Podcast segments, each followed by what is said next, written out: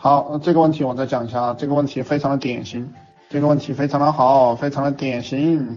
他说老大，我感觉得到你对某些人感到着急，我让助理快点回来，他并没有我着急，他当然不着急啊，他不着急，对不对？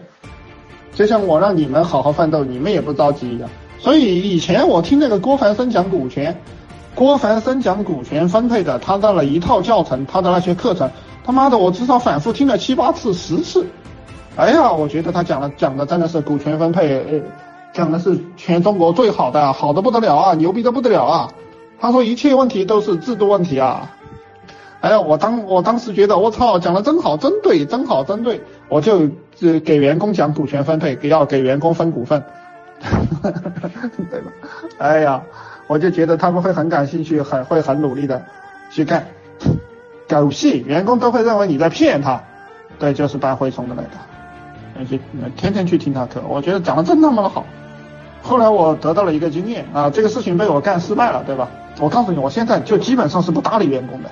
我是基本不跟员工沟通的，我是这样的，甚至连招呼都懒得打，我也没什么客气不客气。有个员工主动找到我说新年快乐，那我就回一个吧，新年快乐。我也不会说多余的话，我也不会给他发红包。我经历的多了，冷淡了。是这个，我现在对这个人的认识是这样的，哎，这个人就是不行，他就是不行。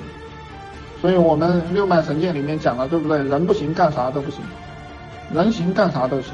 这个人就是不行。所以我对人也没什么要求啊，那么我要做的就是选择你牛逼吗？牛逼的跟着我们一起玩，不牛逼算了。啊，人也是没有教育价值的。你看，要是有教育价值，各位你们都是赚五万八万了，是不是？这个人他分有教育价值的和没教育价值的人，分行的人和不行的人。他不行就是不行，我操！你跟他说什么都不行，我天天给你们说还是不行。那个行的人，他在这里看看就行了。他不懂，你跟他说两句，他就去做了。他他不，他一定要把自己变得行。那个不行的人啊，你不论给他怎么搞啊，这个威逼利诱，全部都给他上上席了，对不对？哄他也好，骂他也好，都给他上齐了，他还是他他还是不做。你能把他怎么样？